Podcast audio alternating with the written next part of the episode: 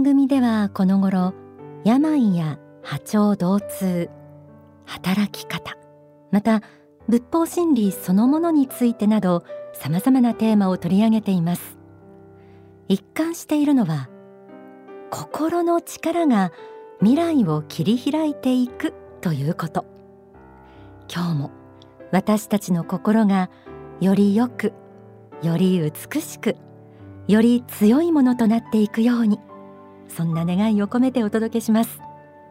天使のモーニングコール。今日のテーマは言葉。皆さんはこれまで言葉による失敗をしたことあるでしょうか？正直に言ったつもりが相手を傷つけてしまった。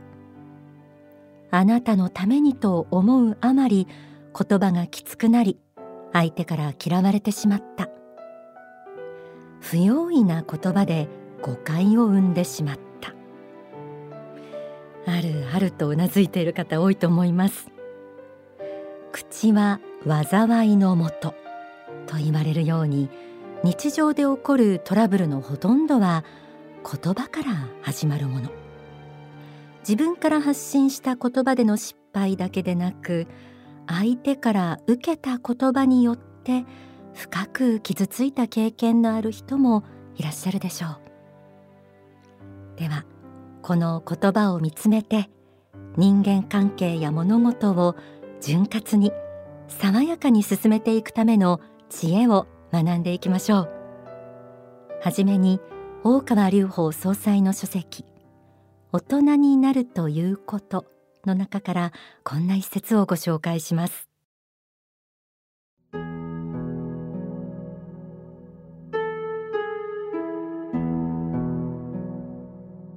受験勉強などを一生懸命するとやたらと細かいところに目が行くようになったりします。この世的に見て学業などの勉強のレベルでよくできるということは引っ掛け問題に強かったり普通はミスするところをミスせずにきちっと乗り越えたりするようなことにけていると思います。そのため人様の発言や行動などの中からミスを見つけるのは割に早いだろうと思うのです。そしてそうしたミスを見つけるとあなたはそこをミスしただろうというようにどうしても言ってしまうところはあるでしょう。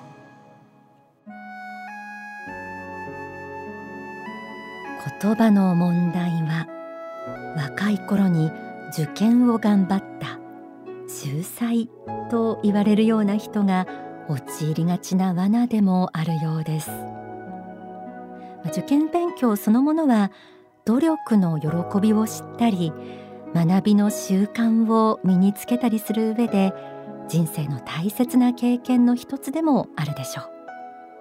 一方その中で物事の細かい部分ばかりが気になり他人に対して厳しく言葉がきつくなってくることもあるようです。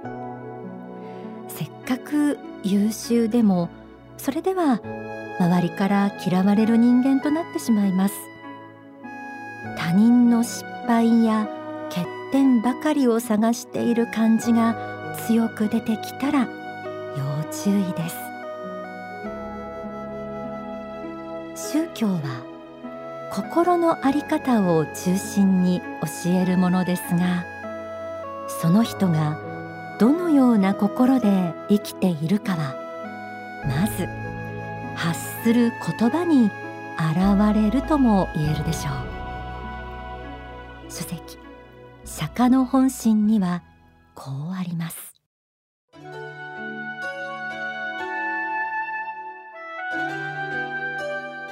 言葉というものはその人の人間性を評価するための大きな目安基準となります。自分の言葉がどういうものであるかは反省の項目として非常に特徴的であり分かりやすいチェックポイントだと言えます。気分や体調が優れない時また悩みの中にある時には大抵の場合他人に対して否定的な言葉を数多く出していると思います。否定的な言葉とは相手が幸福にならないような言葉。相手を傷つけ不安に陥れ前途を真っ暗に感じさせるような言葉のことです。否定的な言葉を出すことは不幸の拡大再生産をしているのと同じです。言葉はその人の人間性を評価するための大きな目安基準とありました。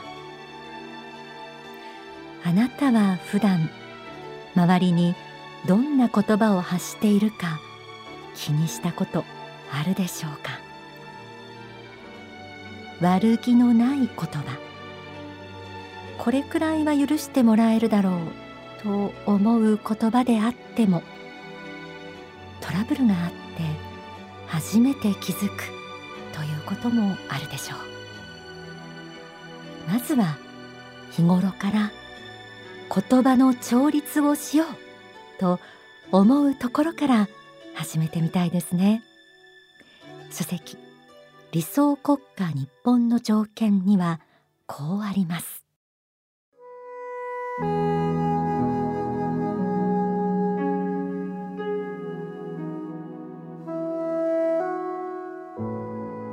激しい言葉が出そうになったら深呼吸をしてください。心の中で12345と数えてください。10も数えたらその言葉は出さなくて済みます。出さなくてもいい言葉は出さないことです。もちろん心の中で思わないのが一番いいのですが一旦思ってしまったならば次はそれを言葉に出さないことです。言葉に出してしまったらその言葉自身が生き物となって動き始めます。仕事をします。耳を通じて相手の頭の中心の中に入って相手の中からも憎しみというものを呼び起こします。そしてさらに激しい言葉が相手からも出てきます。その結果両方からの応酬になってそこに血みどろの戦場が現れてきます。ですから。まず相手を傷つける否定的な暗い言葉を出すまいという最初の関門を守ってください。感情に任せて言葉を発するのではなく口に出す前にちょっと間を置いてその言葉が今本当に必要なものかどうか。一旦クールダウンしてから発する癖をつけること。激しい言葉が出そうになったら深呼吸をして心の中で12345と数えること。10も数えたらほとんどの場合その言葉は出さなくて済む。とありました。深呼吸は気持ちが落ち着くだけではなく霊的な光を取り入れる方法でもあります。一方相手からの言葉によって深く傷ついたり売り言葉に買い言葉のように言い返すうちに喧嘩になってしまったりすることもあるでしょう。そんな時はこの一節を思い出してください。書籍宗教選択の時代を紐解いてみます。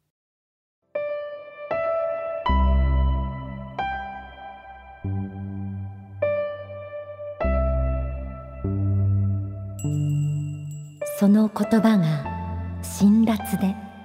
自分に対して害意を持ったものであったとしても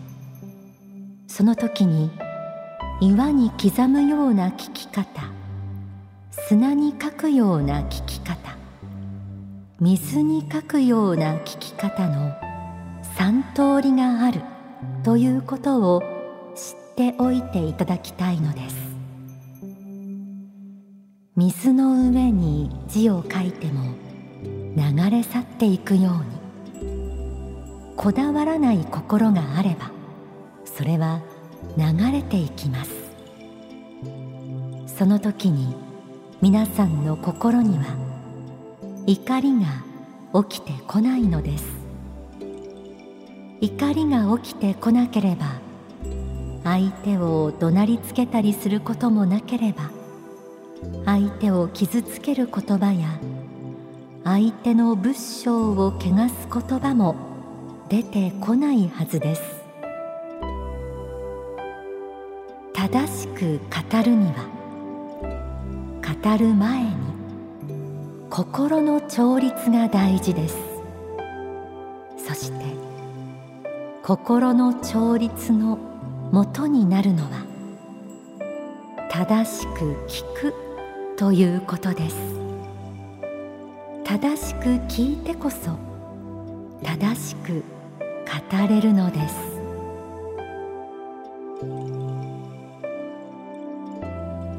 相手から辛辣な言葉を投げかけられたら皆さんどうするでしょうか？言い返すでしょうか？じっと耐えるでしょうか？受け止め方は人それぞれでしょう。ただ言えるのはその事実を引きずって悲しみや怒りが膨らむことはあってもあまり得することはないということ。相手の心は自由になりません。自分の心は100%自分の自由になります。水の上に字を書くように。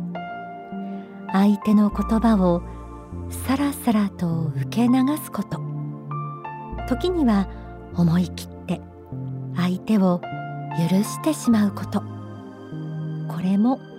人生をしなやかに生きていくための秘訣と言えるのではないでしょうか。朗読した中に正しく語るには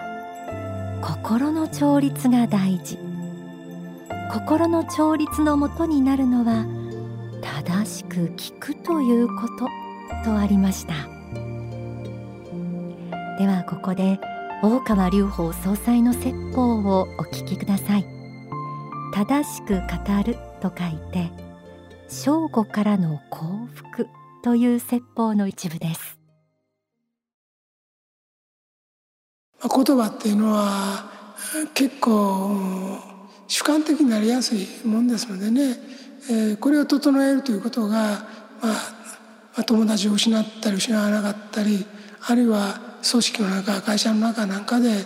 生き残れるか生き残れないかがかかっていることは多いです。また家族関係でもそういうことは多いですね。だから99%褒めてるつもりでも1%の悪口とか批判とかがそれがその人に刺さった場合ですね。結構そればっかり言われたようにこうもう10年ぐらい繰り返してそればっかり思う人がやっぱいることはいるんで、まあ、そうした人の性格性質までよく見てやっぱり言わなきゃいけないですね。まあ、そういう意味で特に正午では傷つける言葉は気をつけてほしいし相手に棘が刺さったと思ったらやっぱり棘を抜く努力は何かの機会にはなされたらいいと思います。深く物事を考えて重厚な感じが出てくると、まあ、これがまあ中国の古典で言えばまあ第一級の人材はこっちだということを言われてますね。だから、えーまあ、多弁で、えー、才があって多弁な人っていうのは第一等の人材じゃなくてまあこれは3等ぐらいなんだというような、まあ、ふうに言われていますよね。だから、まあ、ちょっと若いうちは頭の人はこうペンが回ったって、えー、切れるんだけど、えー、その結果人を傷つけたり資料が浅かったりすることもあるんでだんだんと深く考えて言葉が重くなっていく口が重くなっていく面も持ってなきゃいけない喋らなきゃいけない時は喋らなきゃいけないけどそうした重さを持ってないとやっぱ人物として大きくなっていないんだということは、まあ、知っておいた方がいいと思います。えー、たった一言で本当に決定的な亀裂になることもありますので、まあ、これは本当に気をつけていただきたいと思いますでもまあ努力してください特に立場が重くなればなるほど仕事が重要になればなるほど一辺の言葉でやっぱり人間関係から地位からお金からあ全てを失ってしまうことがあるので、まあ、そういうことはまあだんだんに成長していくことが年輪を刻むように、えー、成長していくことが大事であるのではまあないかなと思います。まあ、失敗してしまうこともあるけど失敗した場合は何らかの形で、まあ、カバーしようという努力をなされることがいいと思います。この説法は今年8月に説かれました。正午からの幸福この法話の前編をお聞きになりたい方は番組の最後にご案内するお近くの幸福の科学までお気軽にお問い合わせください。人間的な成長や立場の重さとともに求められる言葉のあり方が改めて学べました。今ネットや SNS などでも人を傷つける言葉が乱れ飛んでいます。今一度自分の心の中に愛や感謝を確認したいものです。心を見つめる大切さ今日も実感できました。この世界が愛に裏打ちされた美しい言葉で満たされますように。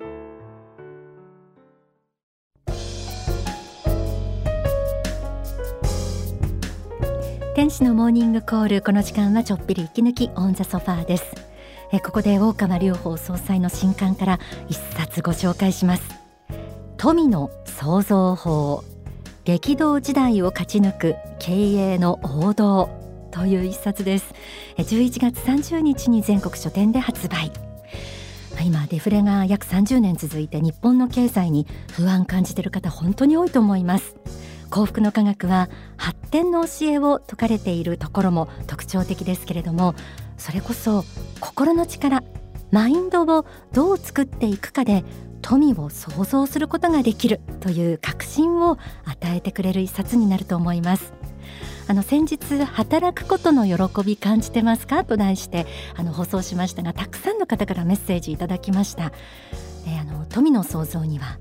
勤勉さというのも欠かせませんのでこの皆さんの感想を拝見していてもうこの聞いてくださってる皆さんと一緒にこの日本もですね力強く発展させたいななんて思った次第です。